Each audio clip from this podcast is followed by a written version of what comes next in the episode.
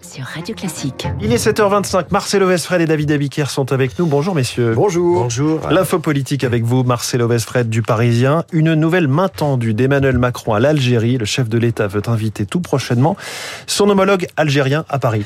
Oui, et pour une visite d'État, c'est-à-dire pour le degré maximal en matière protocolaire, ça veut dire des réceptions à l'Assemblée nationale, au Sénat, à la mairie de Paris, des déplacements en région, un, un programme pour les conjointes, bref, le tapis rouge déroulé pour Abdelmajid Tebboune. La visite n'est pas encore officielle, mais en coulisses, le quai d'Orsay s'active déjà et a prévenu plusieurs de nos institutions qu'elles auraient de la visite.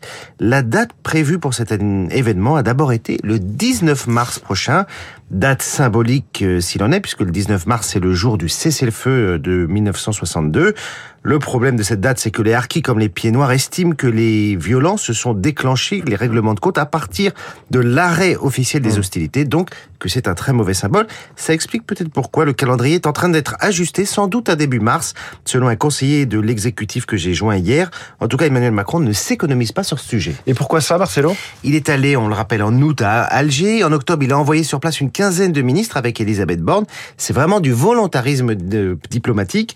Le chef de l'État veut, en tout cas il tente de réconcilier les mémoires, ce qui est un vaste défi. Il a lancé avec son homologue une commission mixte d'historiens, une initiative qui a vraiment mis du temps à coucher, mais qui commence à prendre forme. Il cherche, Emmanuel Macron, depuis 2017, le bon équilibre. Alors il s'est parfois pris les pieds dans le tapis. On se souvient tous des déclarations controversées sur la colonisation comme crime contre l'humanité. En tout cas, cette semaine, le chef de l'État publie un entretien fleuve dans le magazine Le Point pour revenir sur la relation complexe, tendue, ambiguë entre nos deux pays. Emmanuel Macron estime que ce sujet mémoriel n'est pas que diplomatique. Il énumère dans cette interview toutes les catégories de population impactées en France par ces conflits de mémoire, par ce conflit euh, précisément. Alors je le cite, les Algériens vivant en France, les Français de l'immigration ayant un, parent algérien, les Harkis, leurs enfants, les rapatriés et leurs familles, ceux qui se sont battus sur le sol algérien, on dépasse, dit Macron, les 10 millions de personnes. Fin de citation de quoi justifier un tel déploiement d'énergie. L'info politique, merci Marcelo Vesfred, grand reporter au service politique du Parisien. David Abiker, les titres de la presse ce matin. Philosophie Magazine donne le ton. Préférons-nous l'ordre ou le désordre nous demande le magazine. Son nouveau numéro est sorti. En politique, au travail et dans nos vies, a priori, ce sera le désordre. Et dans la rue, si l'on en juge de la une du Figaro, retraite la grande inconnue de la mobilisation sociale. Vers un jeudi noir se désole déjà le Dauphiné qui redoute les grèves à venir. Le Télégramme titre quant à lui Pourquoi les anti grondent? Le besoin d'ordre, il se retrouve en revanche à la une du Parisien, de Var Matin et de Nice Matin. C'est la tentation de l'uniforme à l'école après l'interview d'hier de Madame Macron dans le Parisien qui fait le bonheur du groupe RN à l'Assemblée nationale. Libération ose le jeu de mots suivant, le travail de sape de Brigitte Macron. À la une de l'opinion croissance, et si 2023 se passait bien, s'interroge le quotidien optimiste.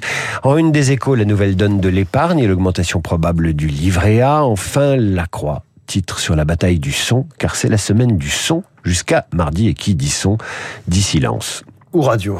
Merci euh, David Abiker. À tout à l'heure 8h30 avec du son s'il vous plaît. Bonjour Renaud Blanc. Bonjour François. Ce sera avec vous effectivement votre euh, matinale jusqu'à 9h. Premier invité Christian Macarian que nos éditeurs connaissent bien. Gros plan ce matin sur une guerre oubliée, la guerre du Tigray. Catherine Colonna, la ministre des Affaires étrangères, est en Éthiopie pour consolider une paix très récente et encore fragile. La Corne de l'Afrique, les ambitions des Européens mais aussi des Chinois dans cette partie du monde avec Christian Macarian à 7h40, 8h05. Coup de fil à Ludovic Dupin de la Société française d'énergie nucléaire, la filière française qui exporte à nouveau les coupures d'électricité qui semblent s'éloigner euh, cet hiver. Ludovic Dupin dans le journal de Lucille Bréau. 8h15 dans notre studio, le politologue Pascal Perrino.